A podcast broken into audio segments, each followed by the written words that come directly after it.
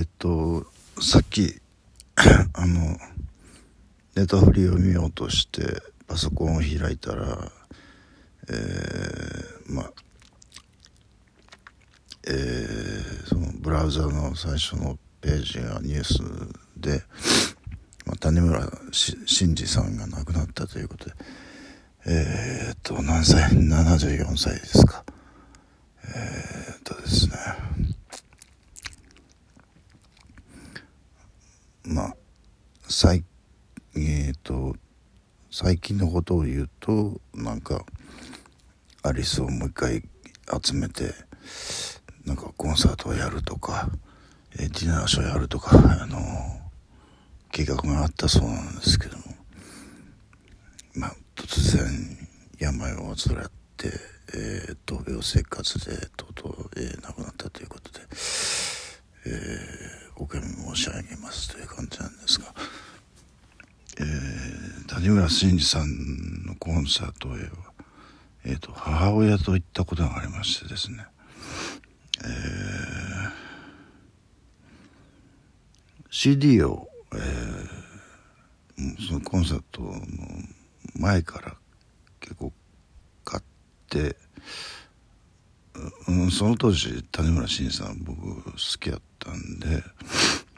えーまあ、母親に聞かせるつもりで、えー、置いてたんですが、ままあ、これかこれは後から話すんですがあのさだまさしさんのコンサートも母親と2回行ってるんですよ。え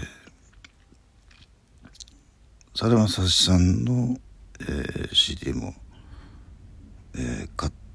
て、えー、聞かしたかったんですけどねあの僕が母親のために買って母親が一番よく聞いたのはやっぱりあの美空ひばりさんのベストみたいなやつであの MC が入るんですよ曲と曲の間に。えー、その泣かせ泣かせるための MC というかそういうのがあるやつで、まあ、母親はそれをすごくよく聞き気に入って何回も聞いてたんですけれどもね、えー、テレビでもよくやってましたよね。不死鳥みたいなそういうあの特特番というか、えー、あれはよく見てましたけど。あえっ、ー、と谷村新司さんですね、えー、コンサート行きましたが、えー、まあ内容を見てみると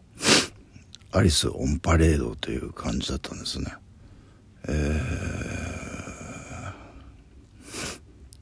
ー、まあそうですね全盛期といえばやっぱりアリスの頃だったと思うんで、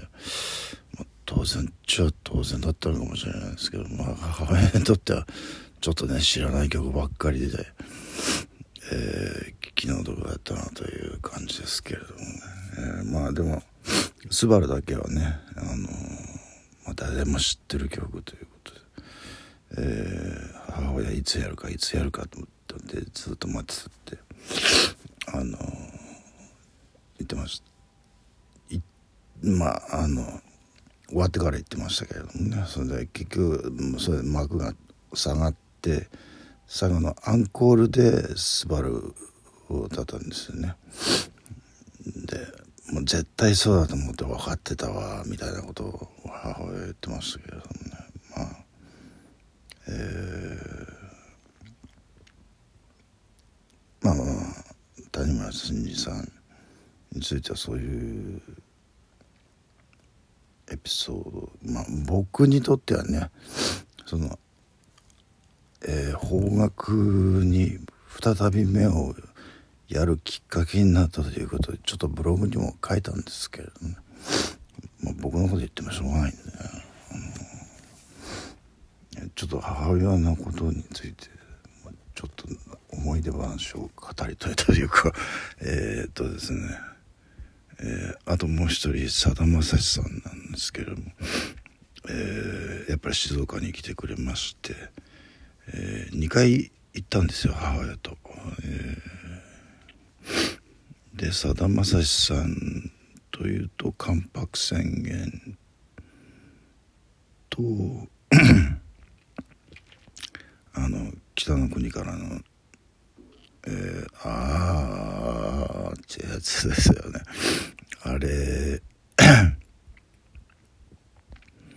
もうその2曲が聴ければもう満足じゃないですか。なんであのさださんはあの MC が多いし面白いんですよね、えー、だから母親も結構楽しんだようですよさださんのコンサート、えー、で2回目の方がね1回目よりいい席だったんですけどあ私1回目の方が良かったわ。ってあのまあそうですよね。あのインパクト強いですからね。あの初めてのコンサートだとだったとすると、えー、でこれはどうやって情報をゲットしたのか知らないですけど母親がね鳥越俊太郎さんのあのえー、講演会というか、えー、講演会といってもねあの静岡のクラシックの音楽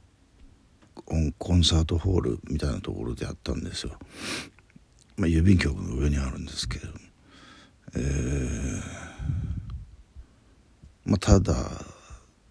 でしたし、えー、じゃあ僕も付き合うっていうことで行ったんですけれどもその鳥越さんもその時がんを患っていて、えー、ちょっとこれ何年のことだったか忘れちゃったんですけれども、えー、もう、えー、そのコンサートファミリーコンサートって言ってあの家族で出てたんですけれどもあの娘さんと一緒にねあのえー、まあステージ4だって言うんですよ。えー、そのがんのね、えー、その末期ですよね。その末期ステージ4で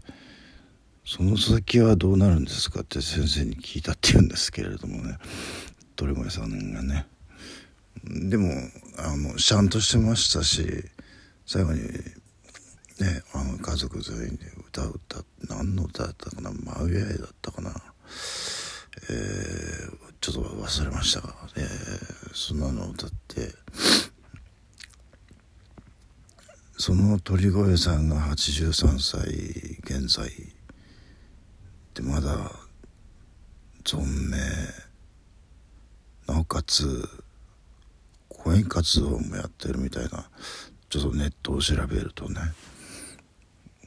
すごい生命力だなと思いまして、えー、それに比べてうちの母親はあっけなかったなっていうのありましたですね。えー、その鳥越俊太郎さんの えー、ファミリーコンサートを見た何年か何年後だったかちょっと覚えてませんが、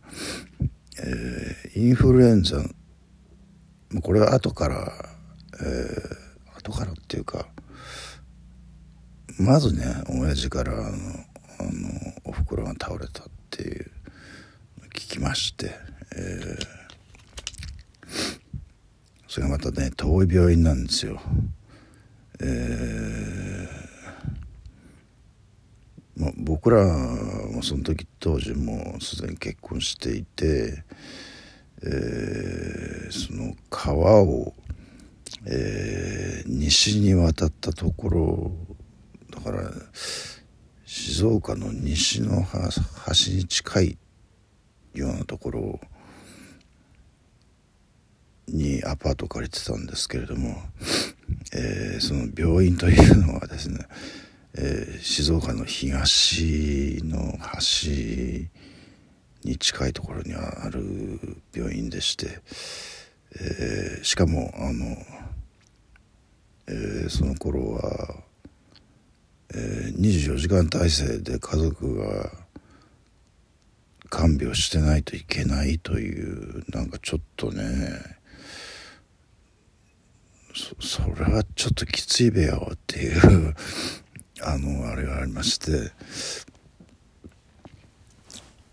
えっ、ー、と弟はもうあの愛知県にいたので、えー、僕と親父が交代2交代2交代ですよ。本当に、えー、24時間。もうそそれねもう死にますよ。本当に。あの看病看病っていうかあのつ付き添いも。えー、で僕が昼昼間の担当だったかな。親父が夜の担当だったですかね。まあ親父はバイクで行けますからえー、僕チャリですからね。あのえー、しかも真冬ですよ、えー、12月。え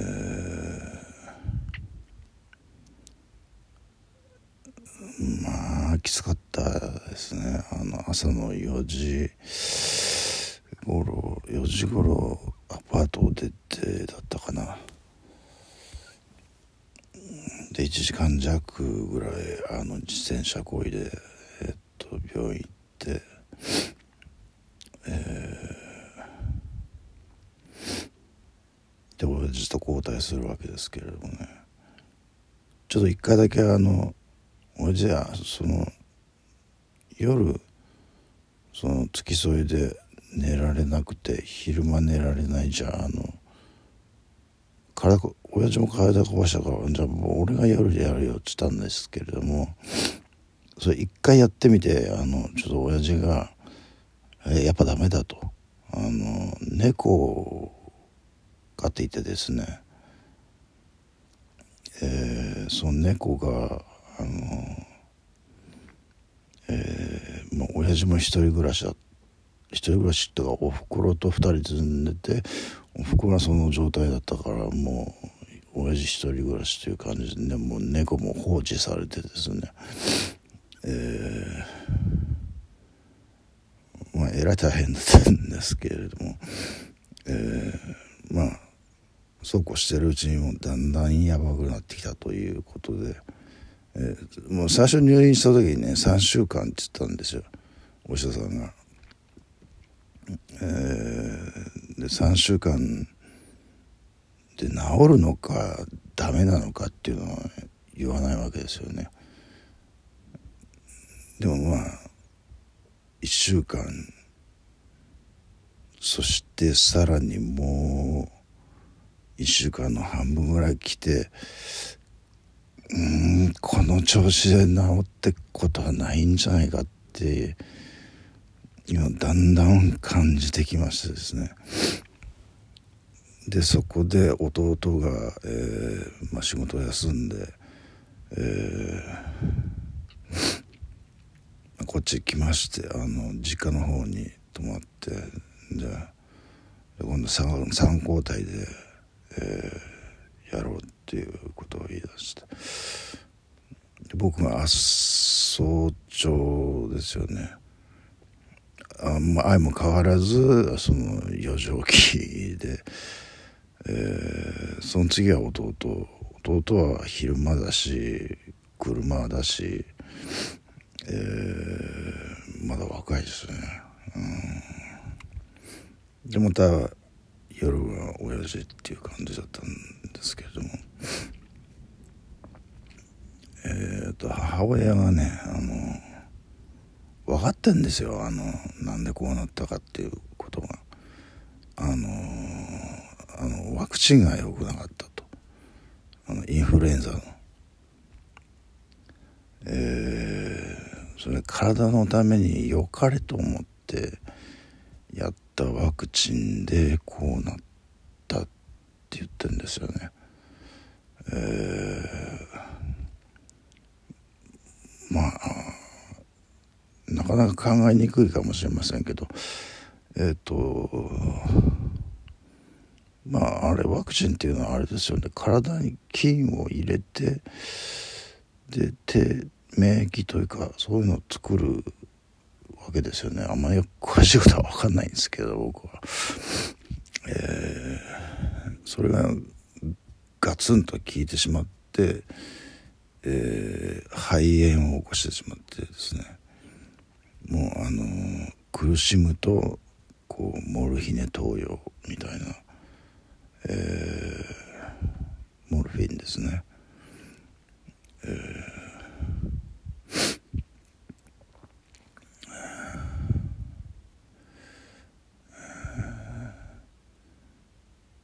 で、えー、クリスマスイブを迎えましたね、えー、そろそろもう限界かという、えー、感じで。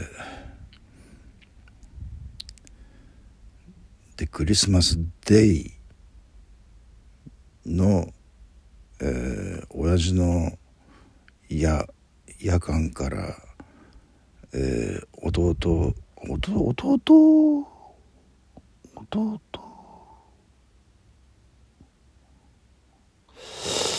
あそうかこれはもうダメだということで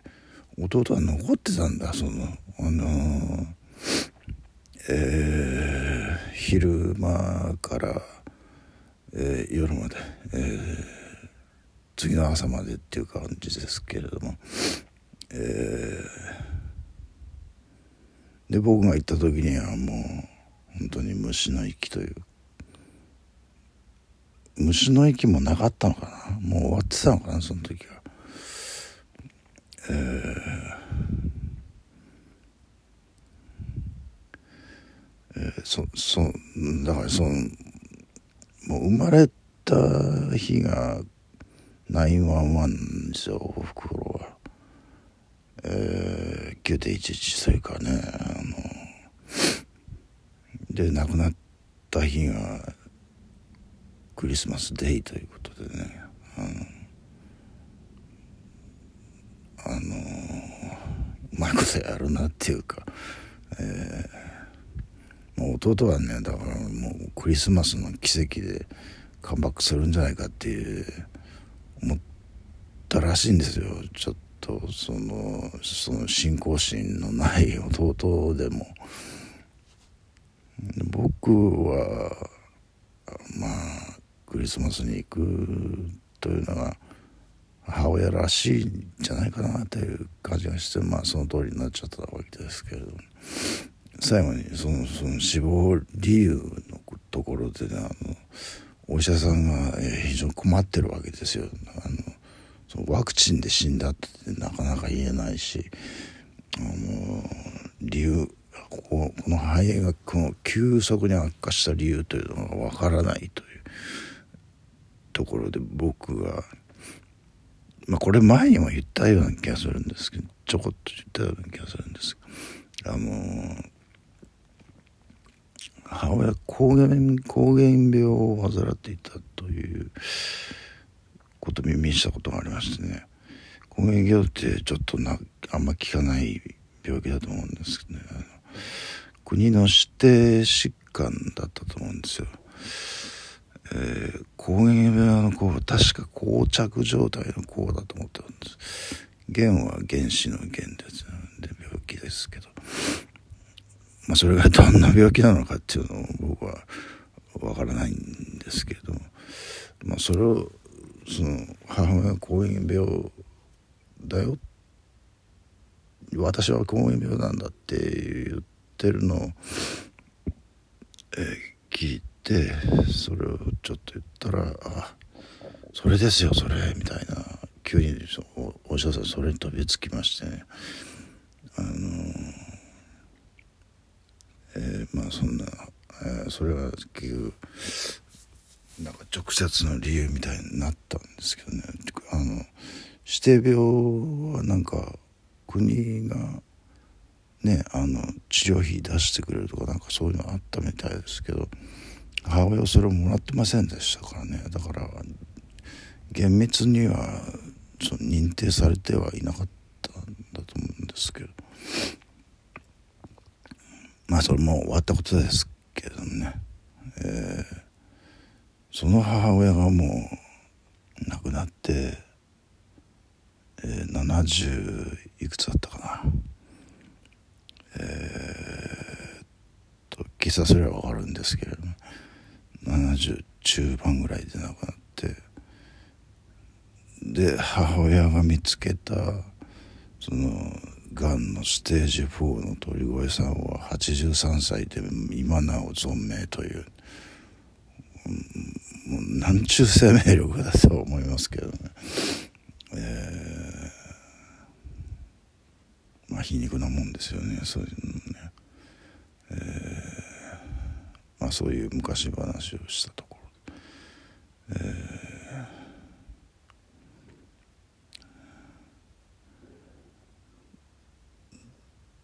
まあ、ひとしきりそれはあの今調べたんですけどその前にあの、えー、谷村新司さんが亡くなった、えー、まあそれは分かった。うん。えーとそれで昨日言ってたそのぐるぐる回る映画の続きを何とかして見ようじゃないかっつって「ソースコード」っていう映画なんですけど SF なんですが、えー最初はももたもたした展開だったんですけどもやっぱ後半グググッとこう展開していくようになっていや急に面白くなってきてましてね、えー、もう最後はもうちょっともう泣けてくるという、えー、もう素晴らしい映画でしたね最近見た中では。最高だったかなっていう感じでした、えー、ぜひおすすめですよこれは、えー、ソースコード、えー、ネットフリックスで見られます、えー、